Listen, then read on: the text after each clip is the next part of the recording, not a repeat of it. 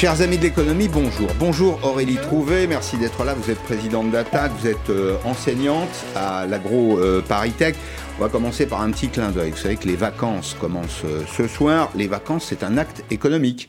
C'est euh, une utilisation, comme une autre d'ailleurs, du pouvoir d'achat des Français. Je vais vous donner ces quelques éléments, euh, qui sont des éléments vécus. Dans, dans, la série Combien ça coûte? Eh bien, nous sommes renseignés aujourd'hui. Nous sommes partis à la bonne source. Si vous voulez, par exemple, partir à la neige, vous voyez, Serre Chevalier, c'est un exemple vécu quelqu'un autour de nous là qui nous dit voilà 240 euros pour une semaine de cours de ski à raison de 3 heures par jour, ça fait pas très cher en réalité, c'est 13 euros de l'heure.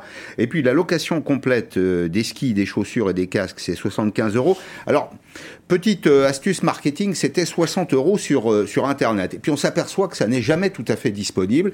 Et quand on donne un coup de téléphone, c'est toujours vécu, hein, ce que je vous raconte, quand on donne un coup de téléphone, ben, on s'aperçoit que la promotion, elle était réservée euh, pour un certain public pendant une certaine période. Si les professionnels du ski, c'est un peu le message personnel, veulent faire revenir des touristes à la montagne, ben, il faut tenir tous ces engagements. Il faut aussi d'ailleurs que les grandes plateformes tiennent leurs engagements.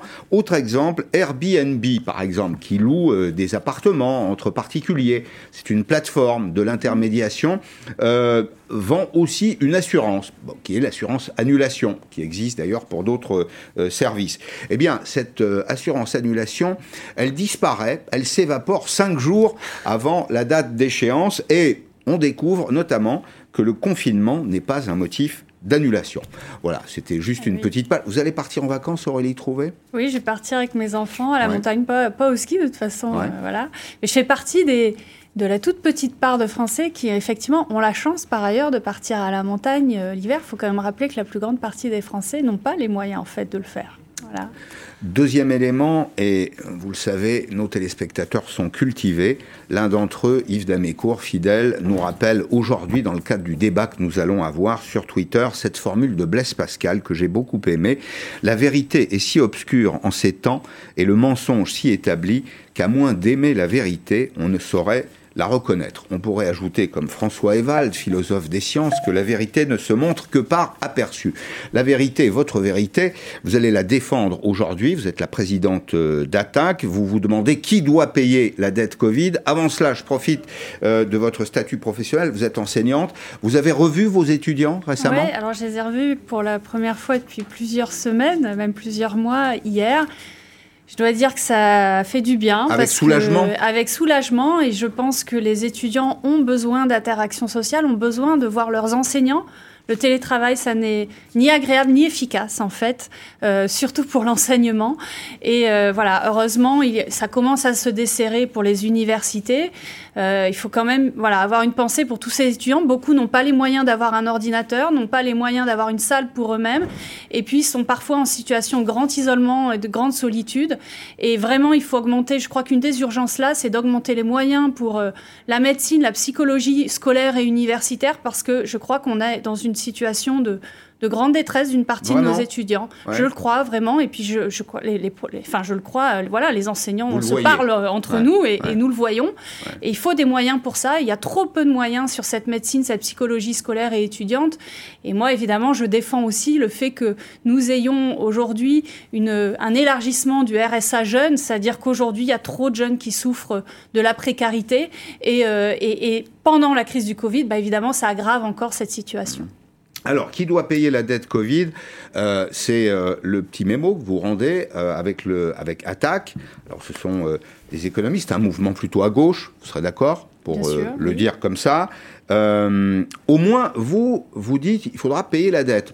La première chose, il y a la question, qui va payer la dette Covid, mais au moins, ça postule une, une vérité de départ qui est qu'il faudra la payer. Vous êtes rare à gauche à le dire.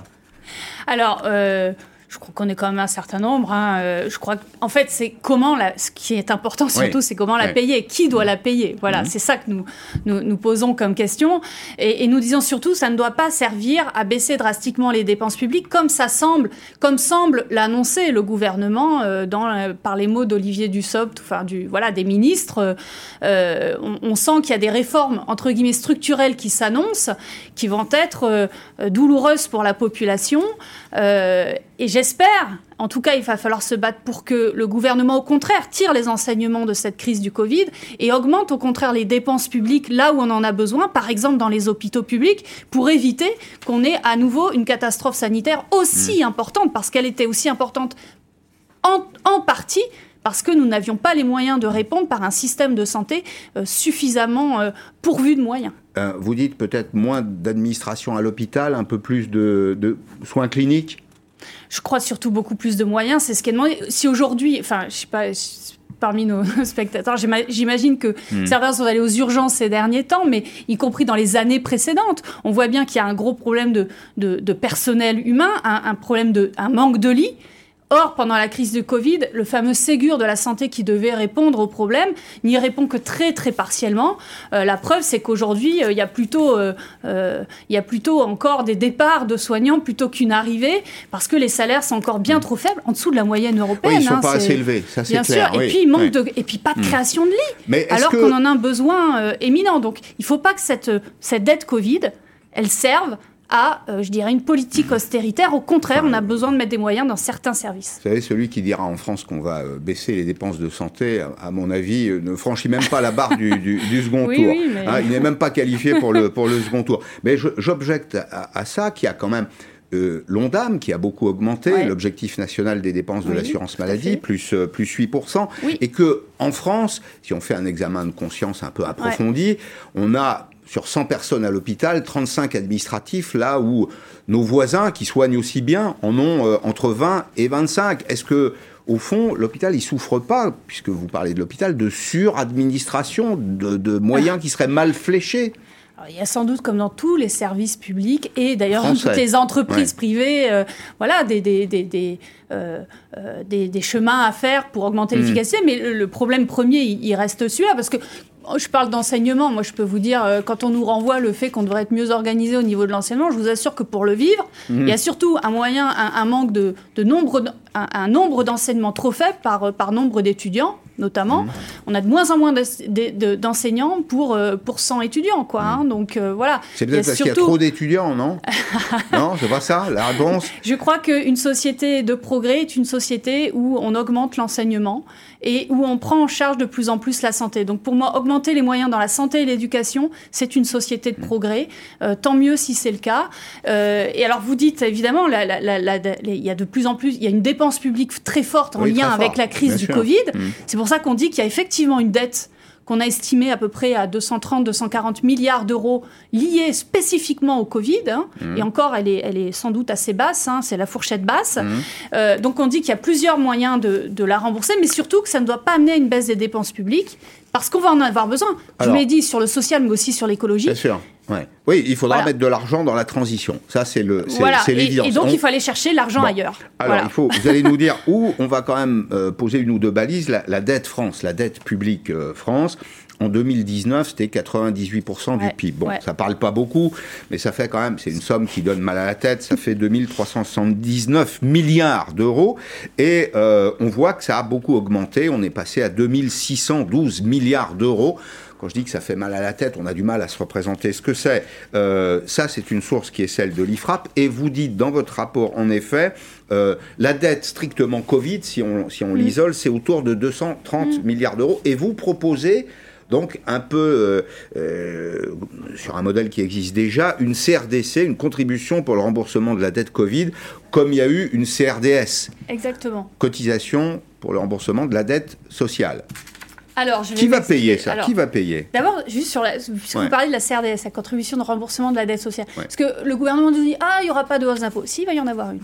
Par la, la CRDS, qui normalement devait se terminer euh, d'ici un an et qui finalement va être C'est pas une hausse d'impôts, c'est un prolongement. C'est un prolongement, mais qui ne devait pas exister. Exact. Et Ce, cet impôt, le problème, c'est qu'il est tout à fait injuste parce que c'est 0,5% sur tous les revenus sociaux euh, salariaux, c'est-à-dire que c'est beaucoup plus injuste que, le, par exemple, l'impôt sur le revenu qui est progressif. Donc nous, Sachant que les inégalités ont explosé pendant la mm. crise du Covid, hein, vous le savez, il y a le rapport d'Oxfam le montre, hein, un million de personnes qui sont rentrées dans la pauvreté en France cette année, hein, sur nos 65 millions de personnes, d'habitants.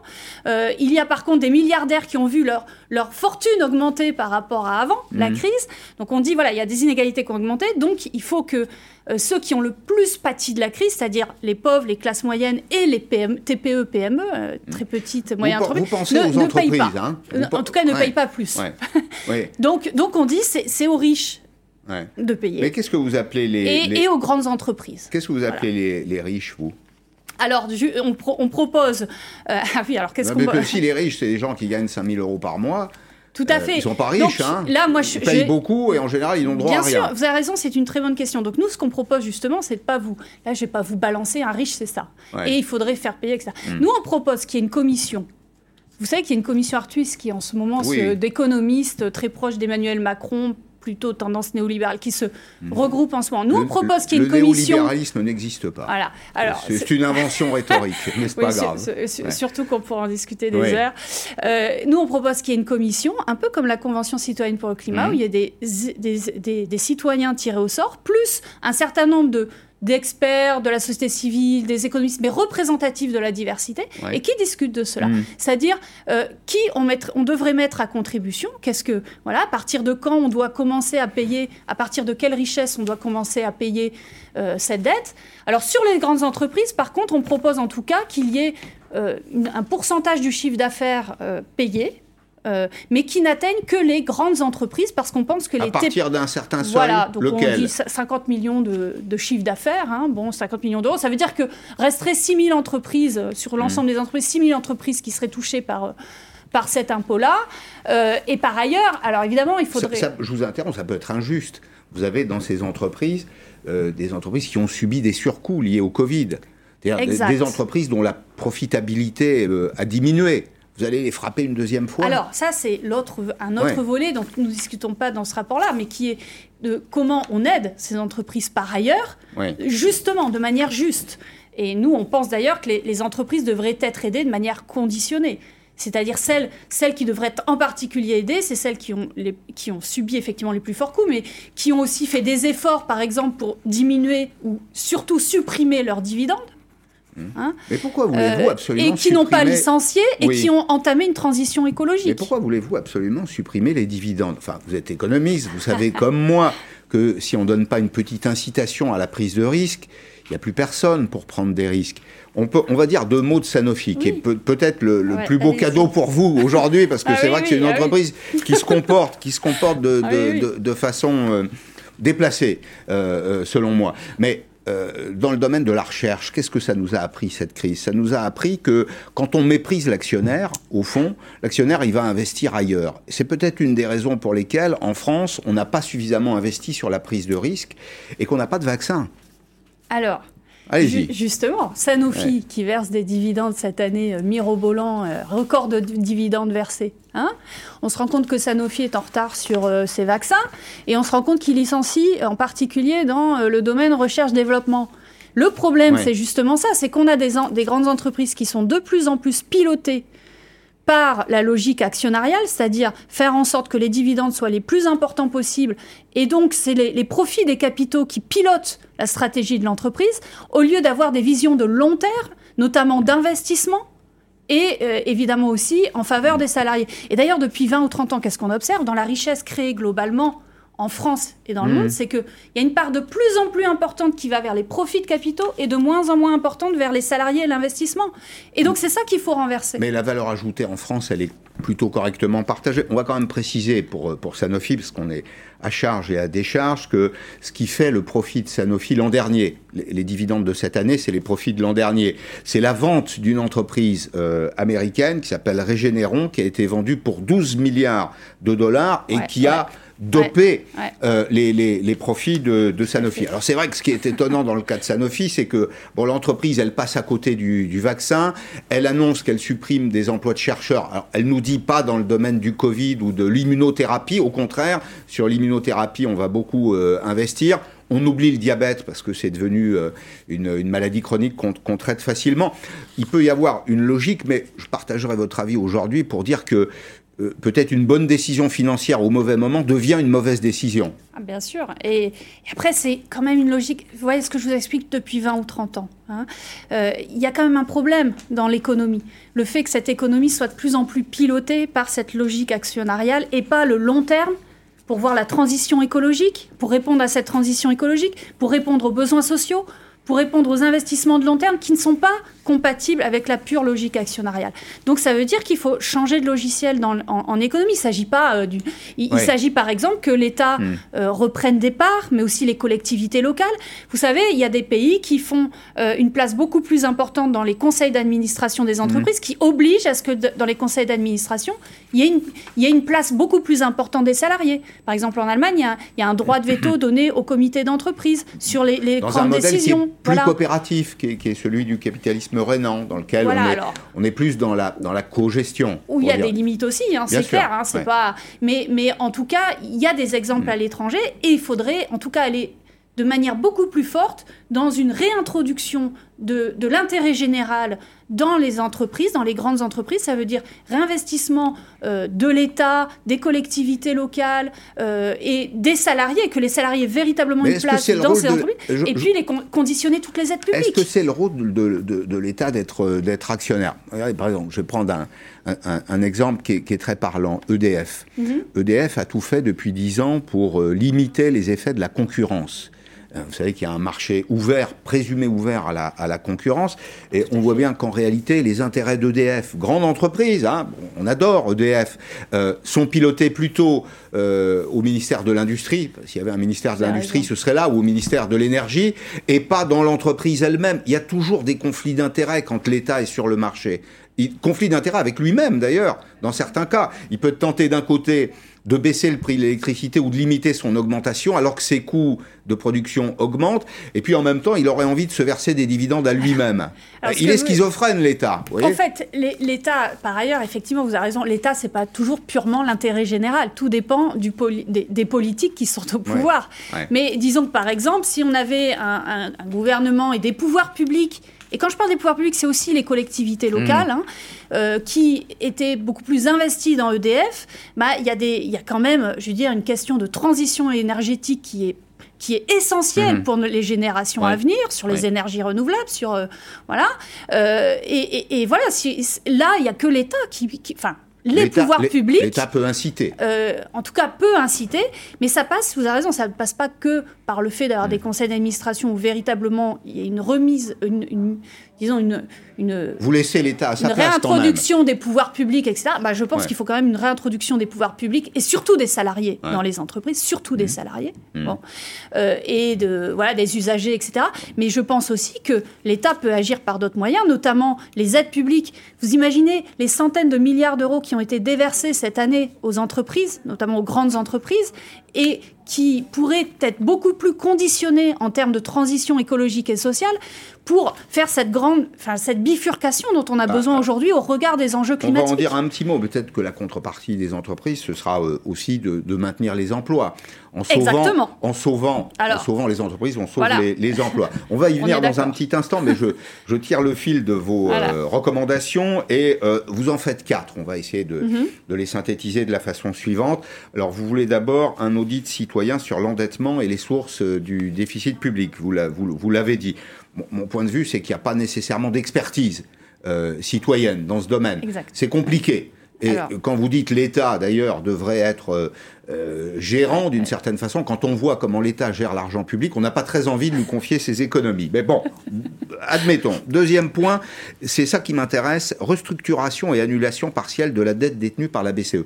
Vous, vous, êtes vous, vous souhaitez chez Attac qu'on transfère cette dette qu'elle soit séquestrée, c'est ça, à la Banque Centrale Européenne et qu'une partie disparaisse je, voudrais une explication. Oui, alors, euh, d'abord sur l'expertise, juste deux mots, parce que c'est intéressant ce que vous dites sur euh, euh, il n'y a pas d'expertise citoyenne. Alors, regardez la convention. je m'interroge. Alors, voilà, vous avez. Mais c'est vrai, moi j'aurais pu m'interroger aussi sur la convention citoyenne pour le mmh. climat. Bon, ces élus, ces, citoyens tirent au sort. Ce, ce, dont on se rend compte, c'est qu'après une, information fine, voilà, et si on laisse le temps à ces citoyens de réfléchir, de travailler sur des sujets, bah, regardez ce qui sort de la Convention citoyenne pour le climat, c'est extrêmement intéressant, hein, je mm. vous assure. Et ils ont fait mm. un énorme boulot qui, à mon avis, euh, est très riche. Euh, et mériterait d'être pris. On va pas se cacher les choses, c'est plus le travail des experts derrière alors, que des citoyens ah ben, eux-mêmes. Ah J'ai fait partie d'ailleurs de ces experts qui ont pu à un moment, voilà. Euh, mais justement, et là, il faut aussi faire en sorte qu'il y ait une expertise qui soit vraiment plurielle, diverse, pour que ces citoyens aient accès à la, voilà, à la pluralité à la, des, des, expertises, des controverses présentes, voilà. Alors sur la, sur la vous savez comme moi que l'économie est une science complexe. C'est pas simple. Hein. l'économie, à chaque fois qu'on prend une décision, il y a toujours des externalités négatives. C'est jamais tout blanc ou tout noir. Si on me demandait mon avis sur la biochimie, je serais bien incapable de le donner. Mais bien sûr.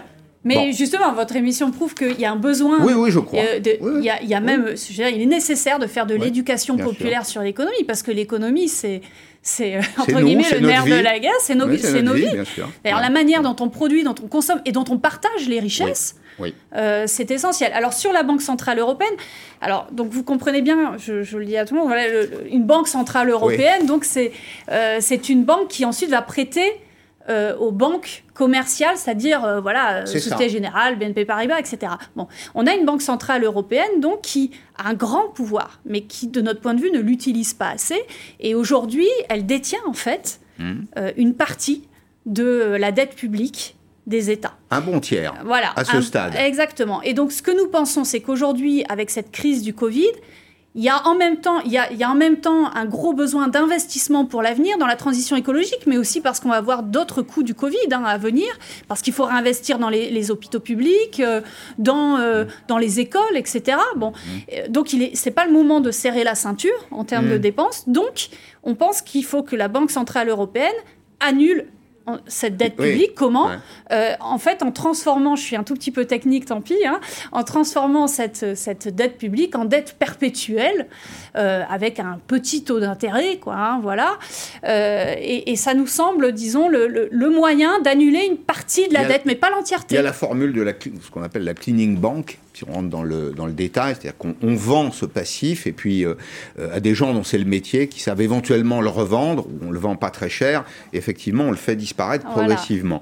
Euh, et puis il y a l'idée de la dette perpétuelle, vous avez raison, la dette française, elle est déjà perpétuelle, parce qu'une dette que vous renouvelez tous les 10 ans, dans des conditions différentes, bien sûr, parce que les taux d'intérêt sont pas les mêmes, c'est déjà une dette perpétuelle. Peut-être pas éternelle, mais perpétuelle. Là, voilà, elle, hmm. serait avec un taux d'intérêt faible et donc garantie. voilà. Et surtout, ce qui est très important dans notre proposition, c'est que c'est sous condition. C'est-à-dire, il ne s'agit pas de prêter pour aller euh, augmenter euh, son armée ou que sais-je. Donc, il s'agit vraiment de créer des emplois de jardiniers. Voilà. Alors, Fonctionnaires jardiniers. On, peut le faire dire comme ça, mais sauf que dans la transition écologique, il y a besoin hmm. aujourd'hui de centaines de milliers d'emplois créés, par hmm. exemple, par exemple dans la rénovation thermique des logements, euh, dans les énergies renouvelables, etc. D'accord. Donc, et dans le social, vous voyez à quel point on manque de, personnel dans les crèches, les hôpitaux, les écoles, etc. Vous imaginez hmm. euh, donc voilà, on dit que c'est sous condition de transition écologique et sociale de la part des États et des collectivités une locales. croix sur la facture, mais pas dans n'importe quelle condition. Euh, un, dernier mot sur l'emploi. Sur on a quelques projections, on le disait tout à l'heure, les entreprises ont été aidées. Ça a marché d'une certaine façon, parce que, bon, c'est vrai qu'on a détruit des emplois, mais moins que ce qu'on imaginait. 360 000 emplois détruits, c'est un recul de 1,8% de l'emploi privé, salarié euh, privé. Mais vous voyez, c'est les, les, deux lignes d'en dessous qui sont intéressantes. Au, troisième euh, trimestre, on en avait recréé beaucoup plus 312 000. Vous vous rappelez, le troisième trimestre, c'est l'été dernier, rebond, rebond de l'activité.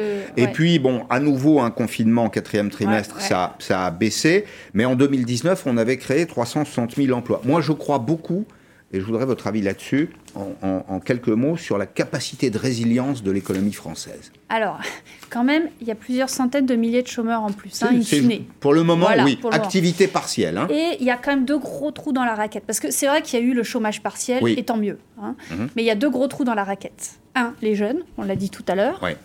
et c'est pour ça que nous, on prône soit un RSA jeune, soit un peu technique mm. aussi, une extension de la garantie jeune, mais en tout cas de garantir 500 euros à chaque jeune, bon, sous mm. condition euh, X et Y, mais quand même de faire, de généraliser ça.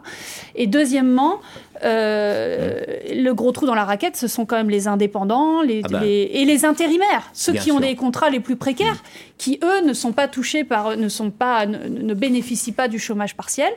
Par ailleurs, le chômage partiel, je rappelle quand même que c'est moins 15% de salaire. Hein. Bon, voilà. Et sauf pour les smicards. Voilà, sauf, pour, les smicards, mais euh, ça peut faire mal. Bon, voilà. merci Aurélie Trouvé. On va se retrouver dans, trois minutes. Le temps passe euh, vite, trop vite. Euh, le président de la République est en conférence avec la chancelière allemande, ça peut intervenir n'importe quand. Donc je, je me hâte de vous quitter pendant quelques minutes, mais je reviens très vite. À tout de suite.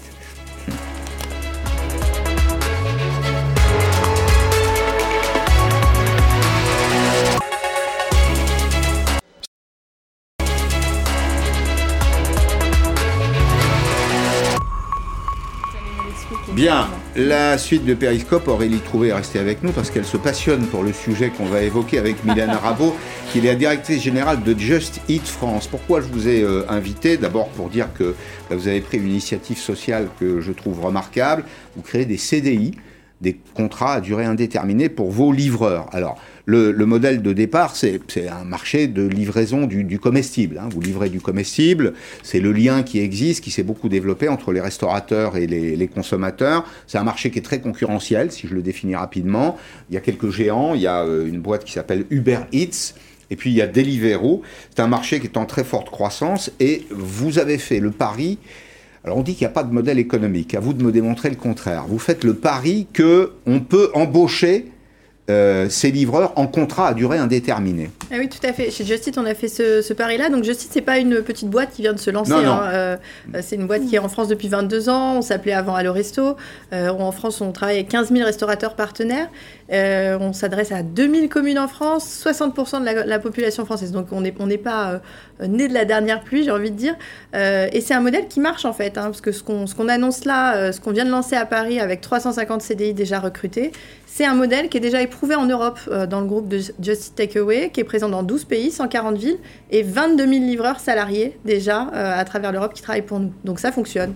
C'est durable c'est-à-dire qu'on ne crée pas un CDI pour le supprimer un an après. L'expérience de vos on l'a lancé en 2016. De vos voisins européens. Euh, ça a été lancé en 2016 aux Pays-Bas. Donc c'est durable, hein, puisque depuis, depuis 5 ans, c'est un système qui fonctionne aux Pays-Bas. Hum. Quel est le, le, le, profil de ceux qui viennent euh, chez vous, c'est des jeunes gens qui n'ont pas de formation, euh, qui cherchent un boulot, qui aiment le vélo. Enfin, la vie à deux roues, c'est très agréable d'ailleurs. Il faut aimer, il faut aimer circuler à vélo, effectivement, parce que sinon c'est un petit peu problématique. Euh, on, a, on a tout, on a, on a beaucoup d'étudiants, et on sait qu'en ce moment les étudiants sont, sont, en recherche de pas mal de, de jobs, donc on a, mmh. on a des, des, contrats pour les étudiants. Et on a après tout type de profil, puisqu'on on offre une flexibilité dans les contrats. On a des contrats à temps partiel à 10 heures, et ça va jusqu'à des contrats à plein temps, 35 heures. Donc on a tout type de profil, on a un danseur professionnel, on a des pompiers volontaires, euh, on, a, on, a, on a plein d'anecdotes sur des gens qui utilisent aussi ce moyen pour avoir un complément de revenu, et puis des gens qui sont aux 35 heures avec nous euh, et qui, euh, toute la semaine... Vous, les avez créés, là, vos 4500 CD, ou c'est en cours? Non, c'est en cours. Là, on a créé 3, 350 postes à Paris, on a déjà mmh. recruté 350 livreurs, on est même presque à 400 à l'heure où je vous parle, et d'ici la fin de l'année, on va créer 4500, on va recruter 4500 livreurs. La, la livraison, c'est devenu un vrai service valorisé. C'était un peu la variable d'ajustement. Enfin, vous êtes une exception quand même dans, ce monde. Hein. Pour, le, pour les autres que j'ai cités tout à l'heure, euh, Uber Eats ou Deliveroo, c'est souvent des auto-entrepreneurs. C'est-à-dire que c'est des gens qui travaillent 60 heures par semaine. Euh, sous tous les temps, si je puis dire, hein, avec des, des, conditions météo parfois très défavorables, qui gagnent un petit SMIC, je dirais, qui ont peu de protection sociale et surtout aucun garantie sur le, sur le travail. Alors c'est vrai que chez nous, l'avantage d'être en, CDI et d'être salarié, c'est que vous avez une rémunération horaire, donc de 10,30€ brut par heure, auquel se rajoutent des primes en fonction des commandes, mais qui est une rémunération qui est la même que vous rouliez ou que vous ne rouliez pas. C'est-à-dire que vous n'êtes pas dépendant de l'activité ou de la non-activité de la plateforme. Ouais, Vous avez désensibilisé le, vos livreurs à l'activité. La, à Aurélie Trouvé, vous voyez bien que le, capitalisme s'est inventé des choses formidables. non, mais bravo pour hmm. cette initiative, mais vous l'avez hmm. dit vous-même, c'est une exception. Oui, c'est une eh exception. Ben, c'est le problème, c'est qu'à côté de ça, par contre, bah, d'abord avec la crise du Covid, il y a une explosion du nombre de livreurs, mais aussi de l'ubérisation, parce que heureusement que quelques boîtes euh, euh, font ça, mais le problème c'est qu'à côté, il y a un gros développement de l'ubérisation avec euh, et pourquoi? Bah, aussi parce qu'on a eu des politiques gouvernementales qui ont permis de démanteler petit à petit le droit du travail. Je pense aux dernières lois travail qui ont diminué le pouvoir des salariés, mais aussi à côté des règles du travail qui n'évoluent pas. C'est surtout ça le problème. C'est pas tellement ça. Évidemment, il y a les mm. dernières lois travail, mais il y a aussi le fait qu'on n'a pas une politique du gouvernement et des lois de travail qui permettent d'accompagner cette, euh, cette transformation de l'économie et faire en sorte que ces salariés, comme dans Just, hein. comme dans Just puissent être, mais pas seulement dans cette entreprise-là, puissent être dûment protégés par des CDI, mais aussi par des normes de sécurité au travail, parce mm. que vous savez que, vous le savez bien mieux que moi, que euh, ces livreurs-là, euh, ils ont des conditions de travail extrêmement pénibles. Madame Rabot ne peut pas être prise en, tenaille entre nous, mais je, vous ferai quand même observer, Aurélie, que bon, ils l'ont fait. Hein, ils l'ont fait en dépit de tous les obstacles. Ma, ma, question, justement, c'est celle-ci. Est-ce que l'exception ne va pas devenir la règle? Parce qu'au fond, c'est du progrès social, c'est un peu d'ingénierie sociale. Et euh, demain, ça peut devenir la norme sur le, sur le marché. Pourquoi D'abord? Parce que le marché peut se, se détendre, le, peut se dilater, grandir, je veux dire. Ah, écoutez, si c'est une norme sur le marché, euh, tant mieux si on inspire ça. Après, j'observe juste que ça fait 5 ans que ça existe euh, dans, notre, dans notre mm. entreprise et que pour le moment, je ne l'ai pas vu déployé ailleurs. Donc en tout cas, chez Justit, on a fait ce choix-là pour la France. Euh, c'est encore le début. Euh, mm. Voilà, on a prévu de lancer une trentaine de villes en France et, euh, on va poursuivre. C'est un élément de différenciation aussi. Il y a, y a des, des, services de, de, transport de personnes qui disent, bah, voilà, nous, notre conseil d'administration, il n'est pas à Amsterdam, à New York, il est, nous, on travaille à Paris, à Lyon, on paye nos impôts en France. Je pense que ça devient, pour les consommateurs, un élément de différenciation très important, peut-être même un élément de choix. Oui, c'est un élément de choix. On l'a vu nous aussi sur euh, un certain nombre de, de, restaurateurs qui sont un peu réfractaires à travailler avec les plateformes parce que, euh, bah, parce que déjà les livreurs sont une prolongation de leur, euh, de leur, de leur staff. Donc globalement, ils ont un peu peur de, de mm. l'image que ça peut véhiculer. Mm. donc avec ce service, on, on, va aussi professionnaliser ce métier de livreur. Euh, on les forme, ils sont équipés, euh, ils sont habillés à nos couleurs, ils, euh, ils, sont pas dans le rush, ils sont moins stressés. Effectivement, on les déstresse et on les sécurise aussi parce qu'ils sont pas en train de courir après les courses pour en faire le plus possible. Bon, eh bien, merci et bravo, vous avez nos félicitations. C'est pas Aurélie Tout à fait. Bien, dans un petit instant, je vais recevoir Pierre Goguet, qui est le président des CCI en France, mais je voulais dire deux mots du passeport sanitaire. C'est une des options qui est sur la table, précisément pour retrouver un petit peu de liberté alors un peu de mobilité, un peu de liberté euh, et donc de l'activité économique. Problème en France, euh, on, aime beaucoup l'égalité et cette idée, elle rencontre un obstacle. C'est l'obstacle qui euh, tendrait à considérer qu'il y a d'un côté des, des supra-citoyens ou des super-citoyens, de l'autre côté des sous-citoyens. Tout ceci est résumé en quelques mots par Thibault Malandrin. Un déjeuner au restaurant, une pièce de théâtre, un film au cinéma ou encore une escapade au musée. Et si ce retour à une vie rêvée passait par le passeport vaccinal Comment fonctionnerait-il? Les géants du numérique, notamment en Europe et aux États-Unis, planchent sur le sujet depuis déjà plusieurs mois. L'idée serait de pouvoir présenter sous forme de QR code des données incluant à la fois le résultat d'un test PCR et le certificat de vaccination avec date, type de vaccin et nombre de doses reçues. Des certificats déjà remis après chaque injection dans plusieurs pays. Quelle est la position des pays européens? Les plus favorables sont ceux dont le tourisme pèse lourd économiquement, comme la Grèce, l'Espagne ou l'Italie. Ils voient dans ce passeport vaccinal un moyen de rouvrir leurs frontières sans risquer de voir l'épidémie repartir en flèche. Les plus réticents sont pour le moment la France, la Roumanie et les Pays-Bas. Défavorable également, l'OMS qui estime ne pas avoir assez d'informations concernant l'efficacité du vaccin sur la transmission du virus. En France, les spécialistes se montrent beaucoup plus optimistes. Dans, l'histoire des vaccins, les vaccins qui n'ont pas eu d'impact sur la transmission sont très rares. C'est juste que de temps en temps, il faut aussi un peu donner de l'espoir. Euh, nous, en blouse blanche, on arrête toujours avec des mauvaises nouvelles. L'idée d'un passeport qui puisse permettre de, revivre un peu la vie d'avant, moi, moi j'y suis favorable. Est-il légal? La question n'est pas tranchée. Pour cet avocat, le passeport vaccinal est une atteinte au principe de liberté, les non-vaccinés n'étant plus libres d'aller et venir, mais également à la notion d'égalité. Vous avez des, supra-citoyens et des sous-citoyens, c'est-à-dire des citoyens vaccinés qui, eux, pourront s'adonner à toutes les activités sociales normales en temps de crise sanitaire, et les citoyens qui, qui auront refusé ce vaccin, qui, eux, sont, en seront de manière sociale de facto exclus. donc on aura une, une, société à deux vitesses. Lors du Conseil européen, les 27 pays membres ont estimé que le débat sur un passeport vaccinal était prématuré. La priorité du moment, c'est la campagne de vaccination.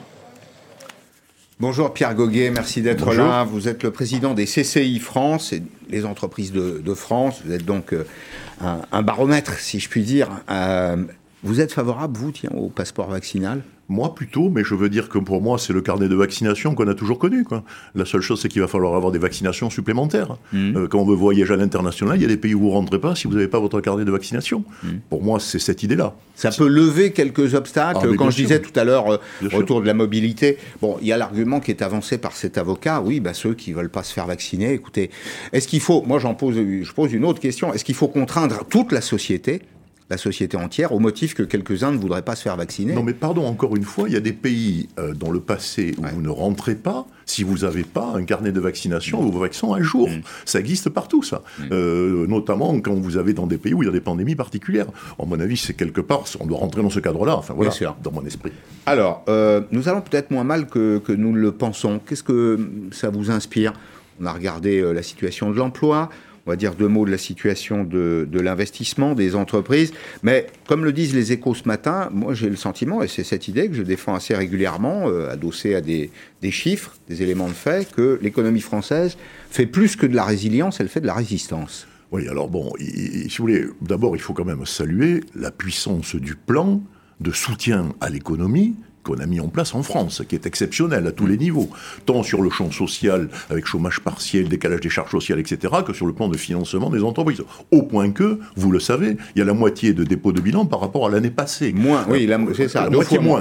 moitié, moins. Donc ça. signifie bien qu'il y a une vraie mm. puissance de, de, l'outil, avec évidemment des problématiques d'adaptation par la suite. Et là, notre, nos chambres de commerce sont là pour ça. Après, il y a évidemment des problèmes quand on voit le global, il faut rentrer dans le sectoriel. Hmm. Les secteurs fermés aujourd'hui, restauration, hôtellerie, salle de sport, euh, événementiel, tout ça, qu'est-ce qui va se passer demain? Pour hmm. l'instant, le soutien reste massif, mais les habitudes de consommation changent. alors la France résiste. Fin 2020, le recul du, PIB, alors j'admets que c'est un indice qui est euh, insuffisant, mais c'est le seul, c'est le seul qu'on ait, hein, euh, qui, est consolidé. Le, PIB était en recul de 5%, là où on attendait moins 8.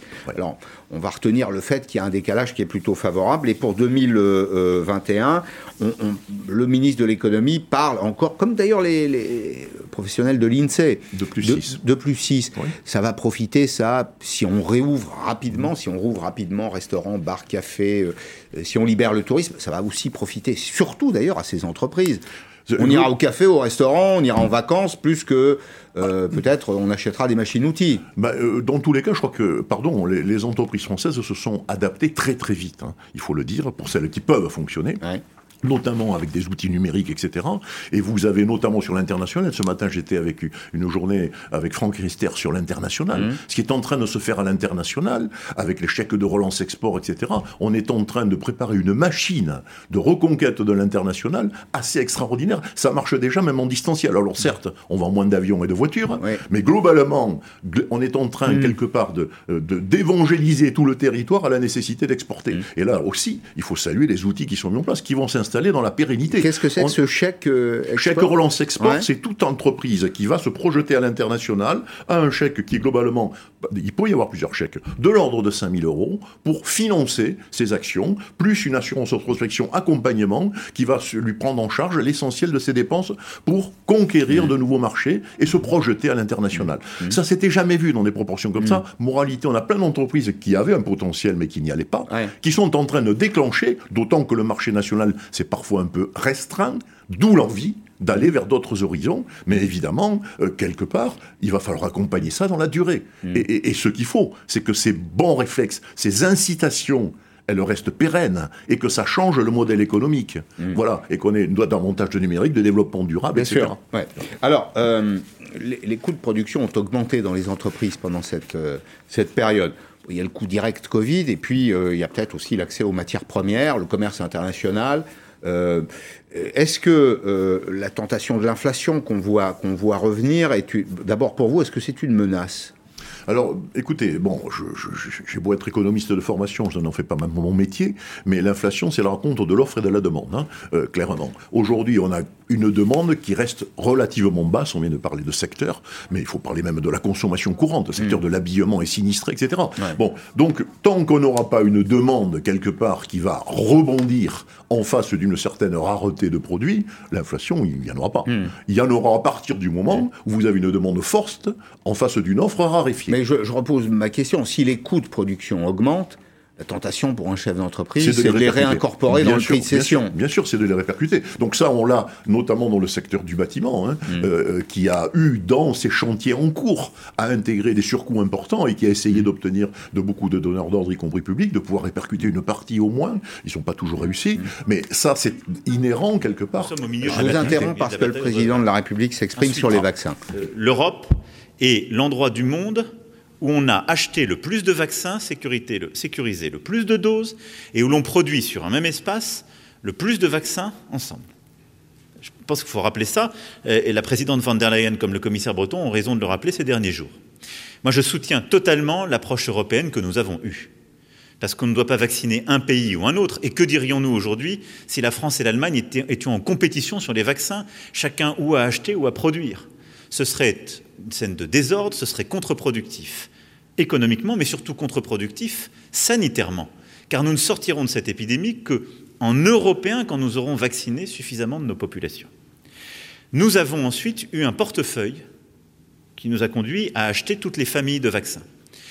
Nous n'avions pas anticipé, personne n'avait anticipé, qu'il y aurait un succès si rapide, si sûr, sur les vaccins à ARN messager, où en effet bonne partie de la production se fait aux États-Unis, même s'il y a beaucoup de production en Europe et qu'on a pu accélérer les choses ces derniers temps. Et donc nous sommes confrontés, comme tous, à des contraintes aujourd'hui de production que nous sommes en train de lever. Euh, mars sera meilleur que février et à partir d'avril, les choses iront beaucoup mieux et d'avril à juin, nous serons dans l'organisation d'une campagne vaccinale qui prendra tout son rythme.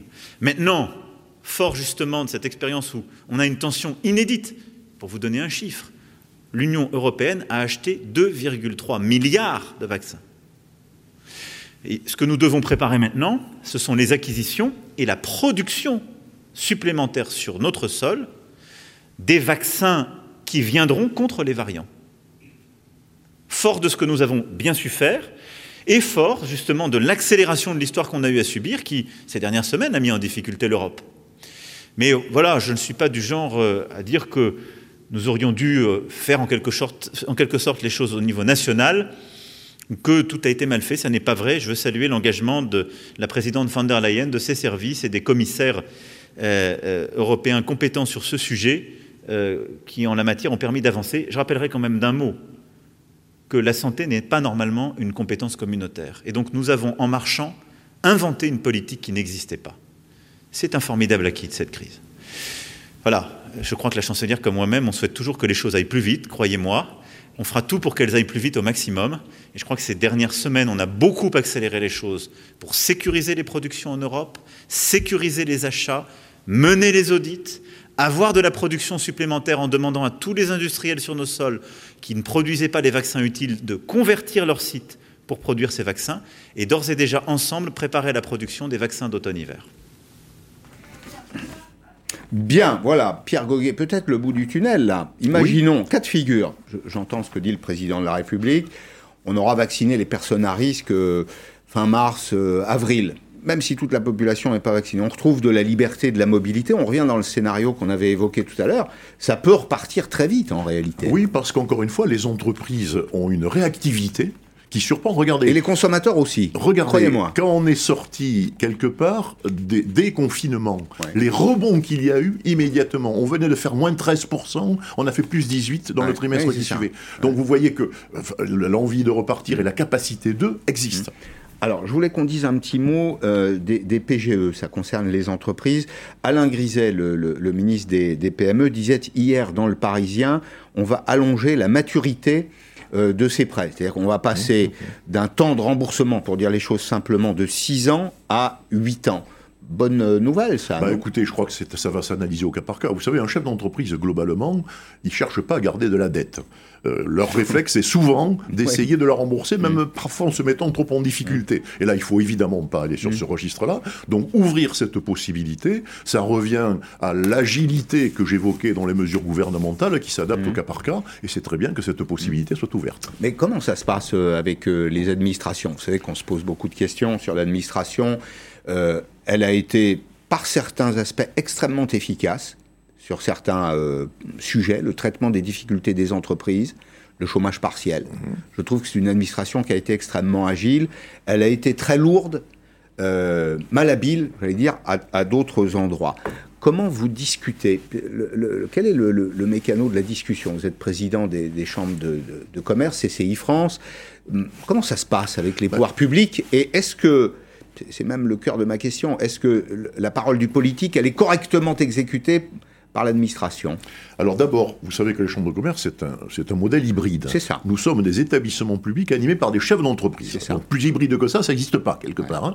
Et donc on est condamné, mais dans le bon sens du terme, à mmh. travailler avec les écosystèmes économiques d'entrepreneurs et le monde public. Et ce collectif-là, ce que je peux dire, c'est qu'il n'a jamais autant fonctionné ensemble, y compris avec les collectivités territoriales et les régions. Par contre, entre l'annonce politique et la mise en œuvre quelque part, euh, il faut des décrets, il faut des arrêtés, il faut des textes, il faut des directives, etc., on a des problèmes dits de décalage. Et mm. souvent, effectivement, on a des chefs d'entreprise qui entendent une annonce qui leur va bien parce qu'elle était espérée, cette mm. annonce-là. Enfin, ça n'est qu'une annonce. Ce n'est qu'une annonce. Parfois, mais, mais regardez, on veut aller plus vite que la musique. Et regardez, il y a eu beaucoup d'annonces avant le mm. vote de la loi de finances, mais ça ne pouvait être mis en musique, si je puis dire, qu'après le vote de la loi de finances. Mais on a gagné du, de la vélocité pour... Euh, oui, oui, parce qu'une fois... Ah oui, oui, parce qu'une fois, si vous voulez, par exemple, les indemnisations au titre du Fonds de solidarité du mois de novembre qui ont été mm. importantes, puisque le mois de mm. novembre était bloqué, ont été débloquées dès le 4 décembre. c'est pas mal. Euh, non, non, mais plus rapide que ça, c'est compliqué, si vous voulez. Alors, je ne dis pas que tout va très bien. Il y a des secteurs, où nos amis du bâtiment vous diront que dans la délivrance des durée de délivrance des permis de construire et autres, ça reste encore très long, trop long. Peut-être parce que c'est trop complexe. Peut-être Il y avait Bénédicte Perrol, qui est parlementaire l'AREM à votre place hier, qui disait on vote des lois qui sont bavardes. Et des normes. Inutiles, des, normes, et des, lois qui fixent des normes, d'ailleurs, dans certains certains cas. Et puis on passe à autre chose. On ne se demande jamais si la loi elle est utile, efficace et applicable. Et tout ça, ça augmente le volume de la pile et ça complique la vie des gens. Avec des normes votées sur tel territoire pour l'appliquer à un autre. L'outre-mer se plaint des normes votées dans l'Hexagone bah, parce que ça ne s'applique pas chez eux. Oui, Essayez, oui, c'est ça. Le Valois-Perret et Cayenne, c'est pas, tout, à fait, pas tout à fait pareil au niveau des problèmes sismiques, par exemple. c'est ça. Euh, dernier point, une demande du SDI, le syndicat des indépendants de la CPME, euh, demande à laquelle vous devez être sensible, la protection du patrimoine des indépendants. Mmh. Tout à l'heure, on l'évoquait, il y a la question des indépendants les indépendants, c'est des gens qui sont euh, leurs propres mandataires, profession libérale. Il y a souvent confusion du patrimoine privé et public. C'est-à-dire, on a engagé des biens personnels, ça peut être la maison, ça, peut être les cautions des enfants, pour créer sa boîte, et puis boum, décision administrative, on ferme le secteur, il n'y a plus d'activité. Et ce qu'il faudrait donc, c'est éviter évidemment les cautions personnelles et éviter aussi la poursuite de ces professionnels arrêtés par les organismes sociaux. Je pense aux cotisations de l'URSSAF qui ne sont pas payées. Oui, alors ce que dit, et on est en ligne avec le président de la CPME, c'est que les cotisations personnelles des indépendants ne devraient pas rester des dettes collées à la personne de l'indépendant, mais être traitées dans un passif social comme les dettes euh, des créances sociales dans une société. Hmm. Et, donc faire partie du passif et ne pas entraîner la liquidation du patrimoine de l'indépendant. Sachant qu'il existe malgré tout quelques débuts de, de, solutions. Dans le passé, il a été mis en place des possibilités de cantonner, par exemple, son habitation principale auprès d'un notaire dans le cadre de statuts particuliers, mhm. EIRL, enfin, bon importe, je ne vais pas rentrer là-dedans. Donc il y a des débuts de solutions peut évoquer, dont on peut évoquer la généralisation, mais il y a un vrai problème. Il y a un vrai problème parce que c'est un, un, facteur de détresse terrible. Et on va essayer d'aider M. Griset en termes de propositions mhm. à trouver mhm. quelque part des, euh, un cadre qui soit acceptable. Bon. Monsieur Goguet, il nous reste euh, une petite minute.